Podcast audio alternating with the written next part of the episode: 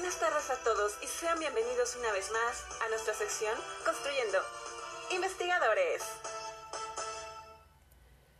Buenas tardes a todos, sean todos bienvenidos, ya que hoy este, hablaremos del método de investigación y todo lo que involucra, ya que es una parte esencial de la investigación en la que se decide el diseño que se va a emplear, la muestra que se seleccionará para recoger los datos, así como los instrumentos y procedimientos que se utilizará.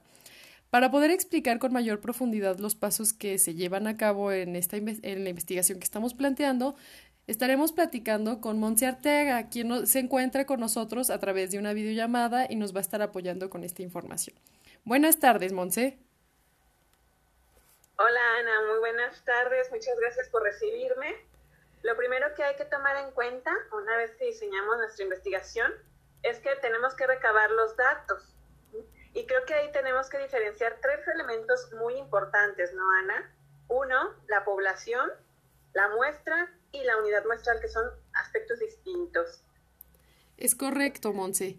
Y es que para seleccionar los, los, participantes, primero debemos diferenciar entre varios términos que se utilizan en este contexto. Por ejemplo, una población es el conjunto de todos los elementos que comparten una característica particular que los definen o identifican y de ella surge la muestra, ya que es solo una parte de los elementos de una población. Y finalmente, la unidad muestral es cada elemento que fue seleccionado de la población para construir esa muestra. También me gustaría comentar que los elementos de la unidad muestral pueden ser individuos, grupos de individuos o instituciones y deben cumplir con los criterios de selección establecidos. Oye, Ana, pero nuestros radioescuchas se deben estar preguntando, ¿por qué escoger solo una parte de la población y no usarla completa? En eso tienes mucha razón y hay que este, destacar que se selecciona una muestra para poder inferir o estimar los resultados que se obtendrían si se llevara a cabo el estudio con toda la población, ya que de lo contrario podría ser muy complicado o insostenible utilizar a toda la población, pues requeriría de muchos recursos para llevarse a cabo. Claro, claro. Además debemos tomar en cuenta que la muestra debe ser representativa, suficientemente grande y aleatoria para que sea válida. Es decir, representativa se refiere a que el subconjunto de elementos que la componen deben compartir las características de la población que representa, ya que de lo contrario sería una muestra sesgada que no serviría para generalizar los resultados. Exacto, y en cuanto a lo que mencionaste, respecto a que debe ser suficientemente grande, este punto es muy importante, ya que el tamaño nos habla del grado de precisión que se desea obtener en la estimación de los parámetros de la población.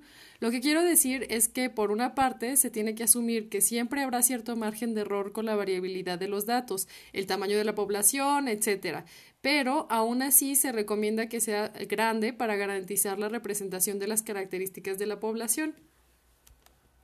Sí, Ana, y al respecto, respecto a la representatividad, hay que considerar que nuestras unidades muestrales, nuestros participantes, se irán perdiendo a lo largo de la recolección de los datos, por lo que se recomendaría que se prevea esto y se seleccione a una muestra de mayor tamaño para que no afecte luego a la representatividad de estos datos.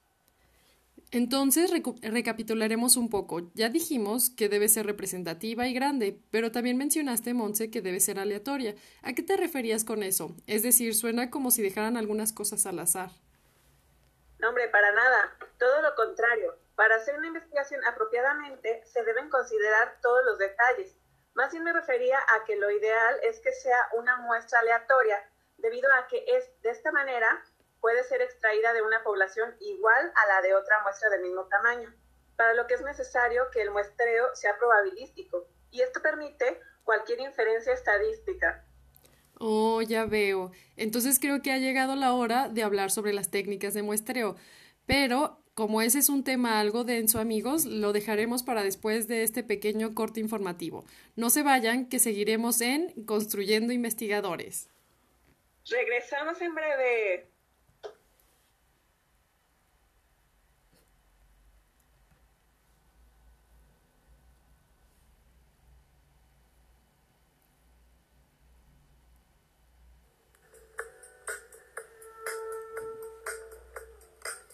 Old Spice utilizamos dos técnicas para seleccionar la muestra, las probabilísticas, en donde todos los elementos de la población pueden ser seleccionados, y las no probabilísticas, en donde la probabilidad es desconocida, así como en nuestros comerciales. Old Spice.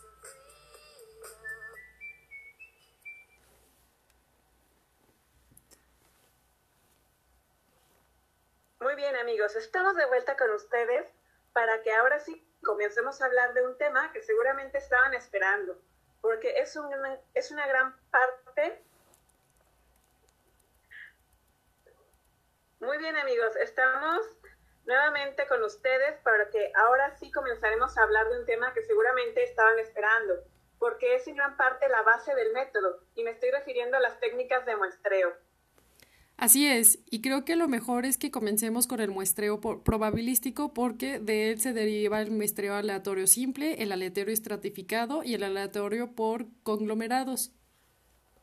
Me gustaría decir que el muestreo aleatorio simple consiste en seleccionar al azar un número n de elementos de una población que deben tener la misma probabilidad de ser elegidos y la selección de uno de ellos no debe influir sobre la de otro.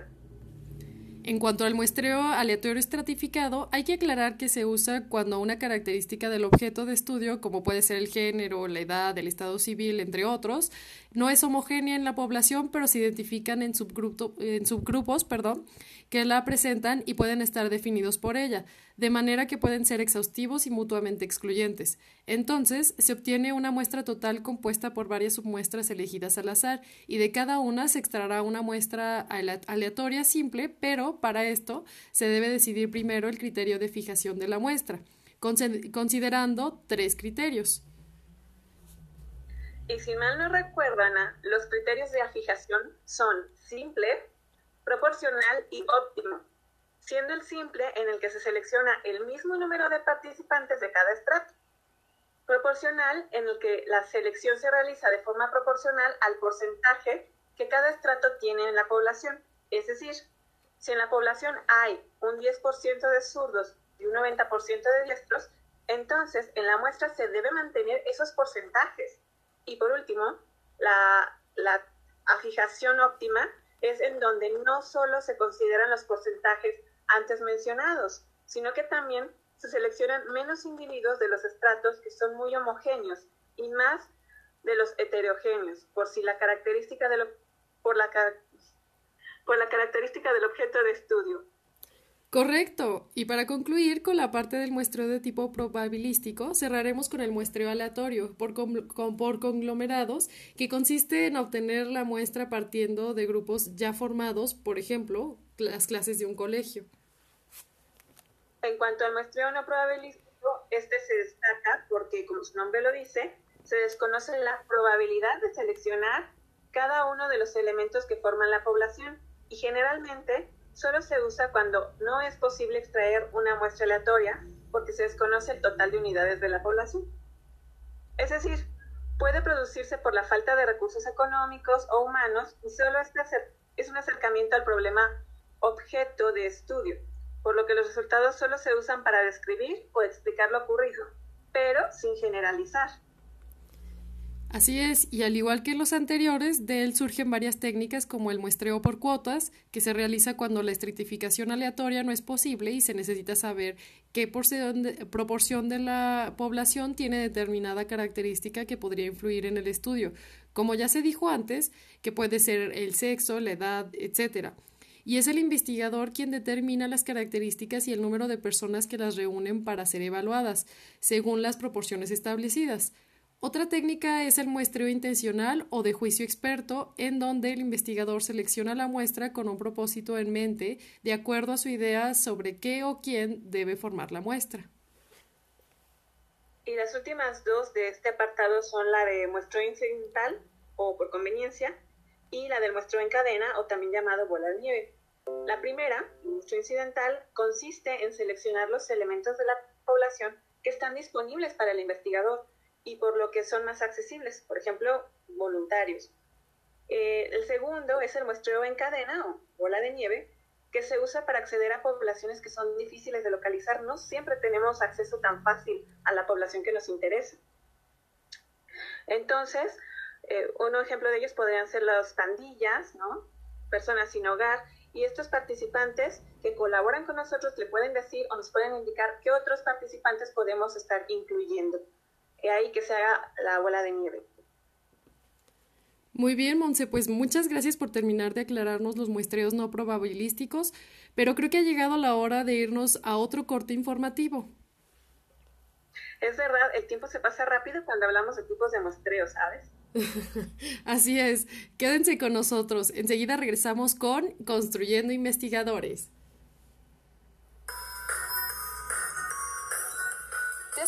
Cómo se deben elegir los instrumentos para recoger los datos? Para ello, primero deberás pensar cómo va a ser el procedimiento de medida de la variable dependiente. Después, debes escoger los instrumentos de medida mediante los cuales se recogerán los datos de la variable dependiente para que puedan ser estandarizados, publicados o elaborados ad hoc por los propios investigadores. Pero recuerda, lo más importante es que siempre se debe aportar información sobre la calidad métrica de los datos. Estamos de regreso, amigos, y ahora es momento de mencionar que durante la recogida de los datos es importante que la escala en que sean medidas las variables condicionen el análisis de los datos. Además de que también se deben considerar las condiciones bajo las que se llevará a cabo el procedimiento de investigación, por lo que tendrán que tomar decisiones respecto al momento temporal y lugar donde se va a recoger los datos si será una recolección única o se tomarán repetidas medidas a los participantes. Como mencionamos, desde el principio de una investigación se debe planificar y explicitar las decisiones en relación con el procedimiento que se seguirá. Todo esto calculado tanto el diseño de la investigación como las técnicas de control y la validez de las conclusiones que se alcanzarán. Y bueno, Ana, hemos estado hablando de la recogida de los datos, pero ¿qué sería de los datos sin su análisis, no? Esta fase tan fundamental a la hora de hacer investigación y es que los resultados no brillan por sí solos. Sí, y el cómo se van a analizar los datos va a depender de, la, de los objetivos de la investigación y las hipótesis que el investigador se haya planteado. El análisis de datos va a tener dos objetivos. Uno es resumir y encontrar regularidades a través de la estadística descriptiva y el otro eh, busca predecir resultados y generalizarlos a través de la estadística inferencial. El análisis de los datos implica que contrastemos hipótesis para saber si la predicción que teníamos o lo que habíamos planteado es certera o no a través de los resultados. Oye, y hablando de contraste de hipótesis, me gustaría que platicáramos más de eso porque es algo muy importante al momento de analizar los datos ya que se tienen ciertos criterios que guiarán ese contraste de datos, ¿cierto? Claro, claro. El contraste de hipótesis va a depender de varios aspectos, ¿no? El primero es el nivel de medida de las variables registradas, que pueden ser nominales o de intervalo. Otro aspecto a considerar, otro criterio en el contraste de hipótesis, es el diseño propio de la investigación, es decir, el número de variables independientes que se están considerando, si se trabajó con grupos distintos, el número de veces que se recogieron las medidas, etc. Otro criterio es las, son en sí mismas las características de los datos recogidos.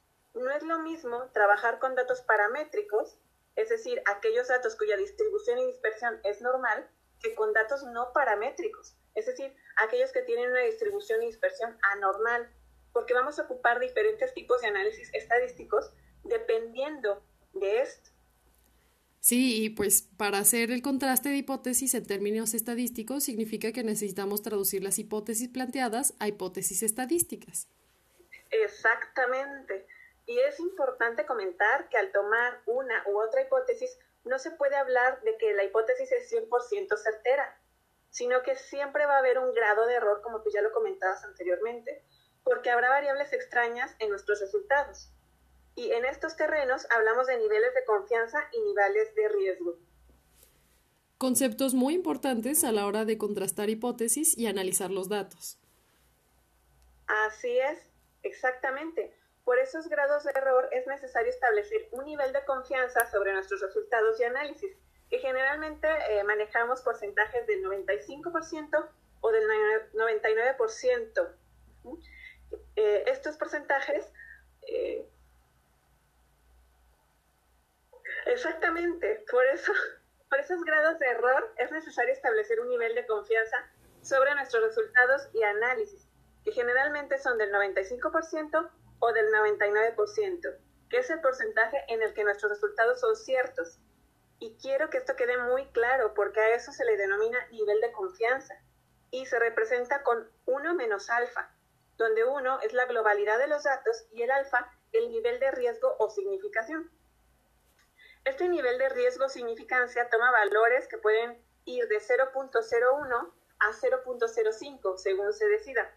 Es decir, que a un nivel de confianza del 95% le corresponde un nivel de riesgo del 0.05%. Y fíjate, Monse, que justo vamos a ver ahora un corte informativo sobre un hecho que se está suscitando en el contraste de hipótesis y que tiene que ver con, este, con esto que estamos comentando. Entonces vamos a un corte informativo muy breve y regresamos.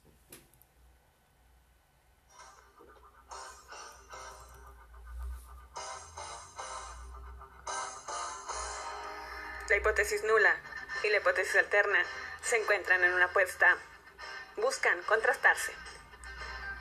La hipótesis nula se postuló primero, pero llegó la hipótesis alterna a darle guerra. Sus posturas son mutuamente excluyentes y están a la expectativa de lo que indica el criterio de significancia estadística, es decir, el valor de P. Todo dependerá si los valores de P son mayores o menores a 0.05 o 0.01 valores del nivel del riesgo. Si P es mayor que 0.05 o 0.01, ganará la hipótesis nula. Pero si el valor de P es menor o igual a 0.05 o 0.01, la hipótesis alterna habrá ganado. Esperemos la resolución a este contraste de hipótesis. Hasta aquí el reporte. ¿Sabes? Esto que comentamos sobre el contraste de hipótesis es muy relevante al momento de analizar los resultados, pero hay investigadores que no están de acuerdo con solo considerar la significancia estadística, es decir, P, y señalan que es importante establecer la relevancia de los datos a través del tamaño del efecto. Sí, ciertamente hay críticas respecto a la validez del criterio de significancia estadística y se ha sugerido que se mida el tamaño del efecto, que refiere a la fuerza con la que se relacionan dos o más variables. En este momento tenemos una pregunta de uno de nuestros radioescuchas. Escuchémosla.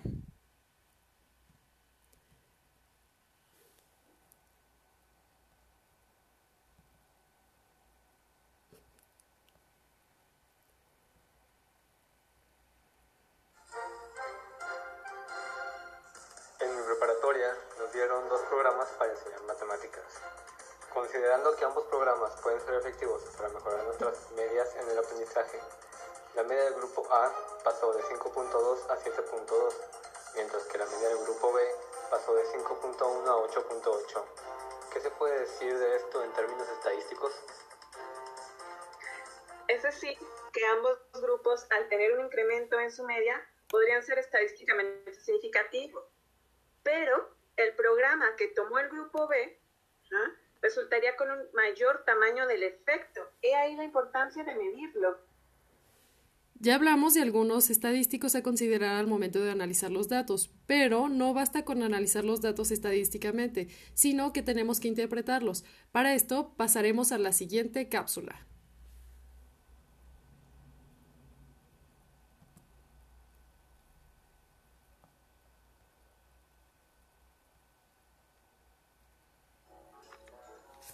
Tras analizar tus resultados de investigación, es necesario discutirlos, todo en relación con los conocimientos teóricos existentes, considerando la hipótesis de partida de la investigación, añadiendo los alcances y logros del estudio, así como sus limitaciones.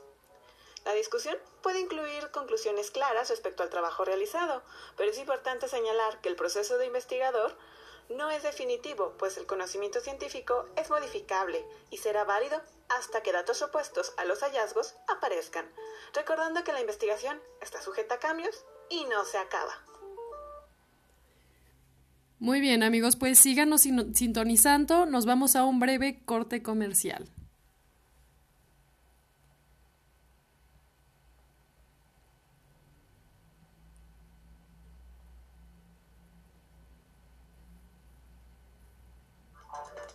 investigador y tienes descubrimientos y análisis no publicados, difunde tus conclusiones alcanzadas. Haz valer tu esfuerzo. Públicalo. Recuerda que este es el último paso de una investigación. No te quedes fuera. Ven y publica tu trabajo con nosotros. Los requisitos son título, nombre de los autores, afiliación a la que pertenecen, una nota del autor, resumen y abstract, introducción, método, incluyendo participantes, instrumentos y procedimientos, resultados, discusión, referencias, apéndices. Recuerda, la investigación se construye diariamente. Avanza con la publicación y a saber al mundo tu trabajo y hacer valer tus esfuerzos. Llámanos 53222, publica y concreta tu investigación. Muy bien amigos, pues se nos ha acabado el tiempo este día, pero eh, hablamos de elementos muy importantes a considerar al momento de hacer investigación, desde la selección de participantes hasta el último punto que es la publicación de resultados. Entonces, este, sintonícenos nuevamente ya que seguiremos discutiendo sobre el mundo de la investigación más adelante. Los esperamos en el próximo capítulo de Construyendo Investigadores. Me despido de nuestra invitada de día de hoy, Monse Arteaga. Muchas gracias por haber participado con nosotros y hasta pronto. Sigan sintonizando.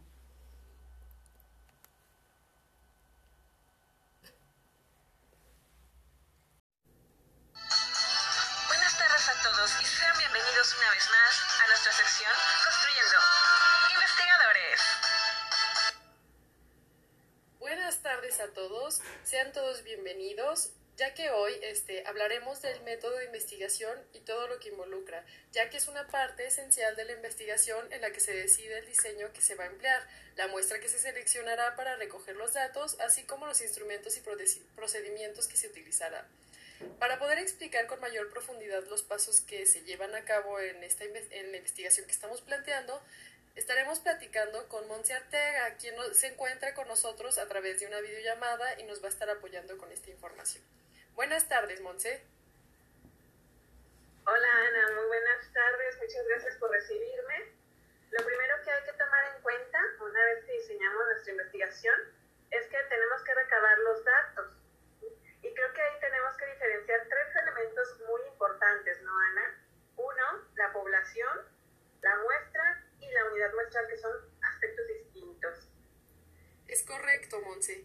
Y es que para seleccionar los, los, participantes, primero debemos diferenciar entre varios términos que se utilizan en este contexto. Por ejemplo, una población es el conjunto de todos los elementos que comparten una característica particular que los definen o identifican y de ella surge la muestra, ya que es solo una parte de los elementos de una población y finalmente, la unidad muestral es cada elemento que fue seleccionado de la población para construir esa muestra.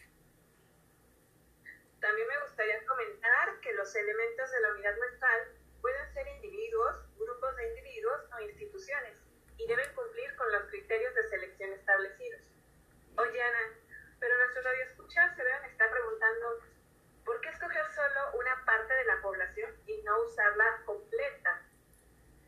Eso tienes mucha razón y hay que este, destacar que se selecciona una muestra para poder inferir o estimar los resultados que se obtendrían si se llevara a cabo el estudio con toda la población, ya que de lo contrario podría ser muy complicado o insostenible utilizar a toda la población, pues requeriría de muchos recursos para llevarse a cabo. Claro, claro. Además debemos tomar en cuenta que la muestra debe ser representativa, suficientemente grande y aleatoria para que sea válida es decir, representativa se refiere a que el subconjunto de elementos que la componen deben compartir las características de la población que representa, ya que de lo contrario sería una muestra asegurada que no serviría para generalizar los resultados. Exacto, y en cuanto a lo que mencionaste, respecto a que debe ser suficientemente grande, este punto es muy importante, ya que el tamaño nos habla del grado de precisión que se desea obtener en la estimación de los parámetros de la población.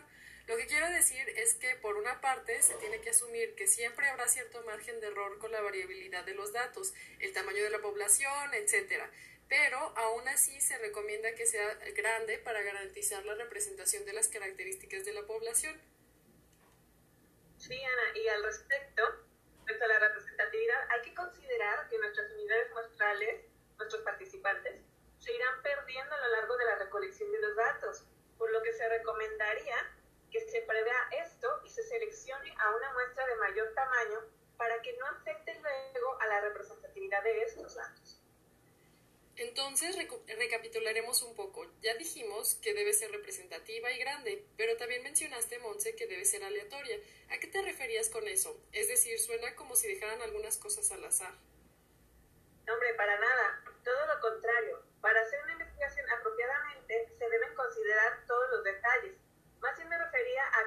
ideal es que sea una muestra aleatoria, debido a que es de esta manera puede ser extraída de una población igual a la de otra muestra del mismo tamaño, para lo que es necesario que el muestreo sea probabilístico, y esto permite cualquier inferencia estadística. Oh, ya veo. Entonces creo que ha llegado la hora de hablar sobre las técnicas de muestreo, pero como ese es un tema algo denso, amigos, lo dejaremos para después de este pequeño corte informativo. No se vayan, que seguiremos en Construyendo Investigadores. Regresamos en breve. En OnSpice utilizamos dos técnicas para seleccionar la muestra. Las probabilísticas, en donde todos los elementos de la población pueden ser seleccionados, y las no probabilísticas, en donde la probabilidad es desconocida, así como en nuestros comerciales. OnSpice. Estamos nuevamente con ustedes porque ahora sí comenzaremos a hablar de un tema que seguramente estaban esperando, porque es en gran parte la base del método, y me estoy refiriendo a las técnicas de muestreo.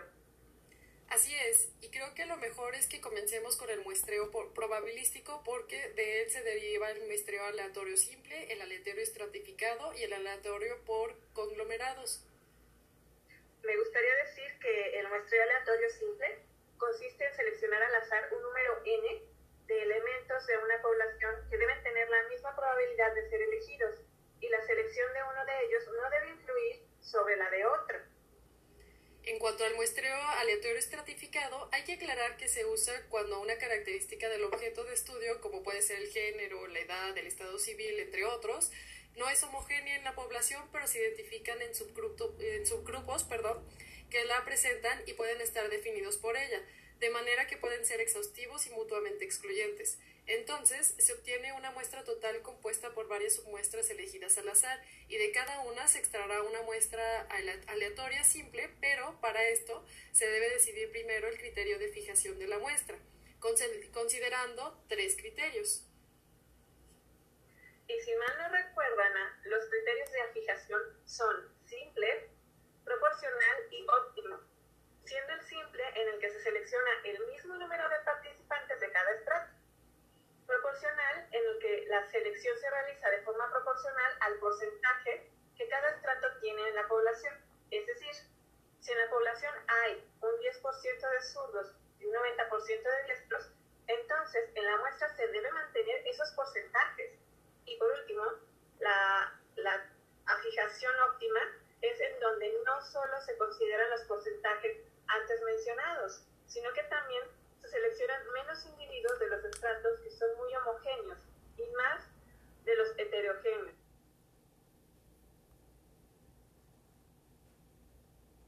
Con la característica del objeto de estudio. Correcto. Y para concluir con la parte del muestreo de tipo probabilístico, cerraremos con el muestreo aleatorio por, por conglomerados, que consiste en obtener la muestra partiendo de grupos ya formados, por ejemplo, las clases de un colegio. En cuanto al muestreo no probabilístico, este se destaca porque, como su nombre lo dice, se desconoce la probabilidad de seleccionar cada uno de los elementos que forman la población y generalmente solo se usa cuando no es posible extraer una muestra aleatoria porque se desconoce el total de unidades de la población. Es decir, puede producirse por la falta de recursos económicos o humanos y solo este es un acercamiento al problema objeto de estudio por lo que los resultados solo se usan para describir o explicar lo ocurrido, pero sin generalizar. Así es, y al igual que los anteriores, de él surgen varias técnicas como el muestreo por cuotas, que se realiza cuando la estratificación aleatoria no es posible y se necesita saber qué proporción de la población tiene determinada característica que podría influir en el estudio. Como ya se dijo antes, que puede ser el sexo, la edad, etcétera y es el investigador quien determina las características y el número de personas que las reúnen para ser evaluadas, según las proporciones establecidas. Otra técnica es el muestreo intencional o de juicio experto, en donde el investigador selecciona la muestra con un propósito en mente, de acuerdo a su idea sobre qué o quién debe formar la muestra. Y las últimas dos de este apartado son la de muestreo incidental o por conveniencia del muestreo en cadena o también llamado bola de nieve. La primera, muestreo incidental, consiste en seleccionar los elementos de la población que están disponibles para el investigador y por lo que son más accesibles, por ejemplo, voluntarios. Eh, el segundo es el muestreo en cadena o bola de nieve, que se usa para acceder a poblaciones que son difíciles de localizar. No siempre tenemos acceso tan fácil a la población que nos interesa. Entonces, eh, un ejemplo de ellos podrían ser las pandillas, ¿no? personas sin hogar, y estos participantes que colaboran con nosotros le pueden decir o nos pueden indicar qué otros participantes podemos estar incluyendo y ahí que sea la bola de nieve. Muy bien, Monse, pues muchas gracias por terminar de aclararnos los muestreos no probabilísticos, pero creo que ha llegado la hora de irnos a otro corte informativo. Es verdad, el tiempo se pasa rápido cuando hablamos de tipos de muestreos, ¿sabes? Así es, quédense con nosotros. Enseguida regresamos con Construyendo Investigadores. ¿Te has preguntado cómo se deben elegir los instrumentos para recoger los datos? Para ello, primero deberás pensar cómo va a ser el procedimiento de medida de la variable dependiente. Después, debes escoger los instrumentos de medida mediante los cuales se recogerán los datos de la variable dependiente para que puedan ser estandarizados, publicados o elaborados ad hoc por los propios investigadores. Pero recuerda, lo más importante es que siempre se debe aportar información sobre la calidad métrica de los datos. Estamos de regreso amigos y ahora es momento de mencionar que durante la recogida de los datos es importante que la escala en que sean medidas las variables condicionen el análisis de los datos. Además de que también se deben considerar las condiciones bajo las que se llevará a cabo el procedimiento de investigación, por lo que tendrán que tomar decisiones respecto al momento temporal y lugar donde se va a recoger los datos, si será una recolección perdón, única o se tomarán repetidas medidas a los participantes. Como mencionamos, desde el principio de una investigación se debe planificar y explicitar las decisiones en relación con el procedimiento que se seguirá. Todo esto calculado tanto el diseño de la investigación como las técnicas de control y la validez de las conclusiones que se alcanzarán. Y bueno, Ana, hemos estado hablando de la recogida de los datos, pero ¿qué sería de los datos sin su análisis, no? Esta fase tan fundamental a la hora de hacer investigación y es que los resultados no brillan por sí solos. Sí, y el cómo se van a analizar los datos va a depender de, la, de los objetivos de la investigación y las hipótesis que el investigador se haya planteado. El análisis de datos va a tener dos objetivos. Uno es resumir y encontrar regularidades través de la estadística descriptiva y el otro eh, busca predecir resultados y generalizarlos a través de la estadística inferencial. El análisis de los datos implica que contrastemos hipótesis para saber si la predicción que teníamos o lo que habíamos planteado es certera o no a través de los resultados. Oye, y hablando de contraste de hipótesis, me gustaría que platicáramos más de eso porque es algo muy importante al momento de analizar los datos, ya que se tienen ciertos criterios que guiarán ese contraste de datos, ¿cierto? Claro, claro, el contraste de hipótesis va a depender de varios aspectos, ¿no? El primero es el nivel de medida de las variables registradas, que pueden ser nominales o de intervalo. Otro aspecto a considerar, otro criterio en el contraste de hipótesis, es el diseño propio de la investigación, es decir, el número de variables independientes que se están considerando, si se trabajó con grupos distintos, el número de veces que se recogieron las medidas, etc. Otro criterio es las, son en sí mismas las características de los datos recogidos no es lo mismo trabajar con datos paramétricos, es decir, aquellos datos cuya distribución y dispersión es normal, que con datos no paramétricos, es decir, aquellos que tienen una distribución y dispersión anormal, porque vamos a ocupar diferentes tipos de análisis estadísticos dependiendo de esto. Sí, pues para hacer el contraste de hipótesis en términos estadísticos significa que las hipótesis planteadas a hipótesis estadísticas. Exactamente. Y es importante comentar que al tomar una u otra hipótesis, no se puede hablar de que la hipótesis es 100% certera. sino que siempre va a haber un grado de error, como tú ya lo comentabas anteriormente, porque habrá variables extrañas en nuestros resultados. Y en estos terrenos hablamos de niveles de confianza y niveles de riesgo. Conceptos muy importantes a la hora de contrastar hipótesis y analizar los datos. Por eso, por esos grados de error es necesario establecer un nivel de confianza sobre nuestros resultados y análisis, que generalmente son del 95% o del 99%, que es el porcentaje en el que nuestros resultados son ciertos. Y quiero que esto quede muy claro, porque a eso se le denomina nivel de confianza, y se representa con 1 menos alfa, donde 1 es la globalidad de los datos y el alfa el nivel de riesgo o significación. Este nivel de riesgo significancia toma valores que pueden ir de 0.01 a 0.05 según se decida. Es decir, que a un nivel de confianza del 95% le corresponde un nivel de riesgo del 0.05%. Y fíjate, Monse, que justo vamos a ver ahora un corte informativo sobre un hecho que se está suscitando en el contraste de hipótesis y que tiene que ver con, este, con esto que estamos comentando. Entonces vamos a un corte informativo muy breve y regresamos.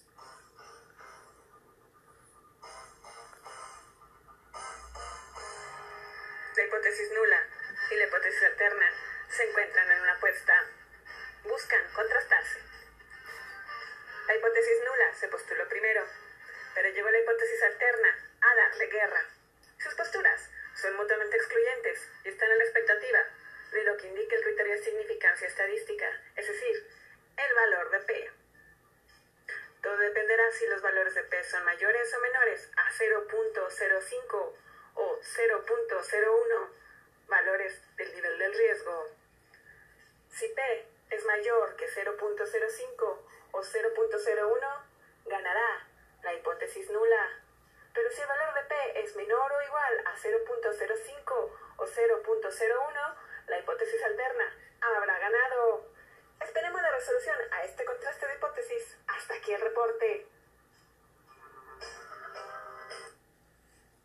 ¿Sabes? Esto que comentamos sobre el contraste de hipótesis es muy relevante al momento de analizar los resultados, pero hay investigadores que no están de acuerdo con solo considerar la significancia estadística, es decir, P, y señalan que es importante establecer la relevancia de los datos a través del tamaño del efecto. Sí, ciertamente hay críticas respecto a la validez del criterio de significancia estadística y se ha sugerido que se mira el tamaño del efecto, que refiere a la fuerza con la que se relacionan dos o más variables. En este momento tenemos una pregunta de uno de nuestros eh, radioescuchas. Escuchémosla. En mi preparatoria nos dieron dos programas para enseñar matemáticas. Considerando que ambos programas pueden ser efectivos para mejorar nuestras medias en el aprendizaje, la media del grupo A pasó de 5.2 a 7.2,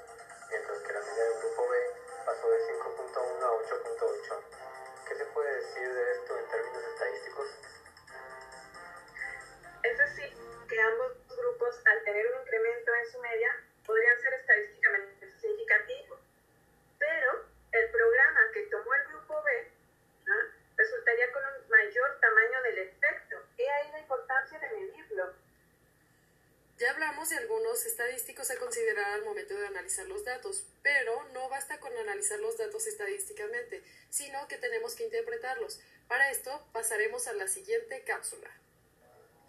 Tras analizar tus resultados de investigación, es necesario discutirlos, todo en relación con los conocimientos teóricos existentes, considerando la hipótesis de partida de la investigación, añadiendo los alcances y logros del estudio, así como sus limitaciones. La discusión puede incluir conclusiones claras respecto al trabajo realizado, pero es importante señalar que el proceso de investigador no es definitivo, pues el conocimiento científico es modificable y será válido hasta que datos opuestos a los hallazgos aparezcan, recordando que la investigación está sujeta a cambios y no se acaba. Muy bien amigos, pues síganos sintonizando, nos vamos a un breve corte comercial. ¿Eres investigador y tienes descubrimientos y análisis no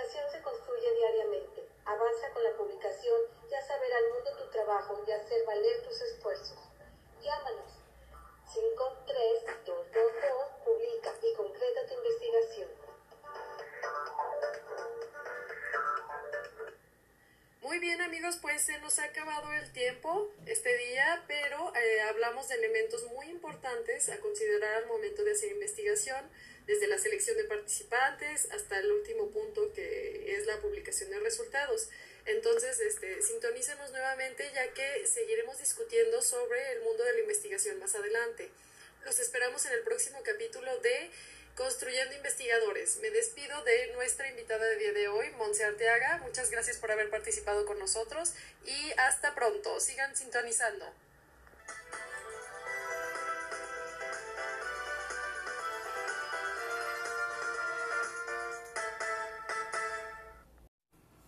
Sag mir, was du willst, sag mir, was du willst, sag mir, was du wirklich willst.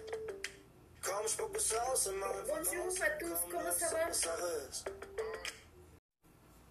Sag mir, was du willst, sag mir, was du willst, sag mir, was du wirklich willst. Komm, spuck es aus und mach einfach Bonjour aus. à tous, Komm, comment lass ça va? uns Sache ist.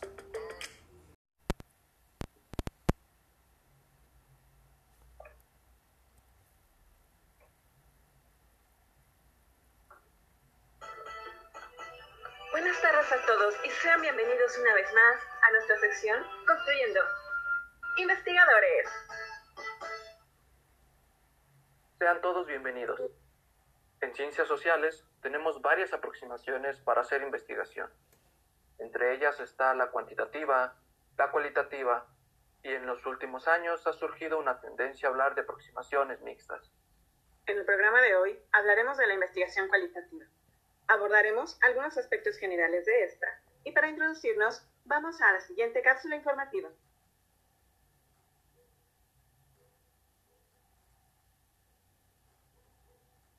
En la misión del día de hoy nos acompañan los psicólogos Carlos y Ana, especialistas en investigación cualitativa. Bienvenidos. Muchas gracias por la invitación, Antonio Monte. Un placer. Gracias por la invitación, Antonio y Monse. Me da mucho gusto estar aquí con ustedes hoy.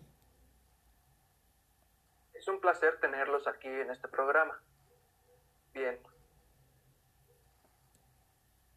Sabemos que la investigación cualitativa parte de principios ontológicos y epistemológicos distintos a la investigación cuantitativa, ¿cierto? Y esto repercute en su metodología. Por ejemplo, en investigación cuantitativa, el investigador requiere de un contexto controlado, y este generalmente se lleva a cabo a través de experimentos. Pero, ¿qué pasa con la investigación cualitativa? ¿Cuál es su contexto de trabajo? Ciertamente, el contexto en el que trabaja el investigador cualitativo es el natural, donde se efectúa el fenómeno de interés, por lo que los investigadores tienden a recoger datos de campo en el lugar donde se experimenta el fenómeno. Exacto. Como la pretensión no es generar ambientes controlados, la interacción se lleva a cabo presencialmente con los participantes para interactuar activamente con el comportamiento y acción del contexto natural, en la medida de lo posible, claro. El hecho de que se realice en el mismo contexto facilita que sean los propios investigadores quienes recolectan los datos por sí mismos al observar o entrevistar a los participantes. ¿Y qué instrumentos utiliza un investigador cualitativo? Verás, Monse, eh, generalmente no usamos instrumentos previamente desarrollados, ya que preferimos optar por un protocolo diseñado ad hoc, no por desconfianza, sino por cuestiones particulares del objeto y las situaciones que vayan surgiendo.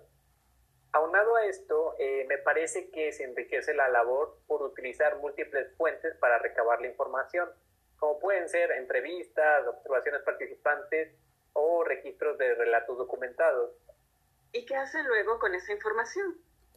Posteriormente, a través del método inductivo, evaluamos, interpretamos y organizamos la información en categorías para llegar a unidades cada vez más abstractas.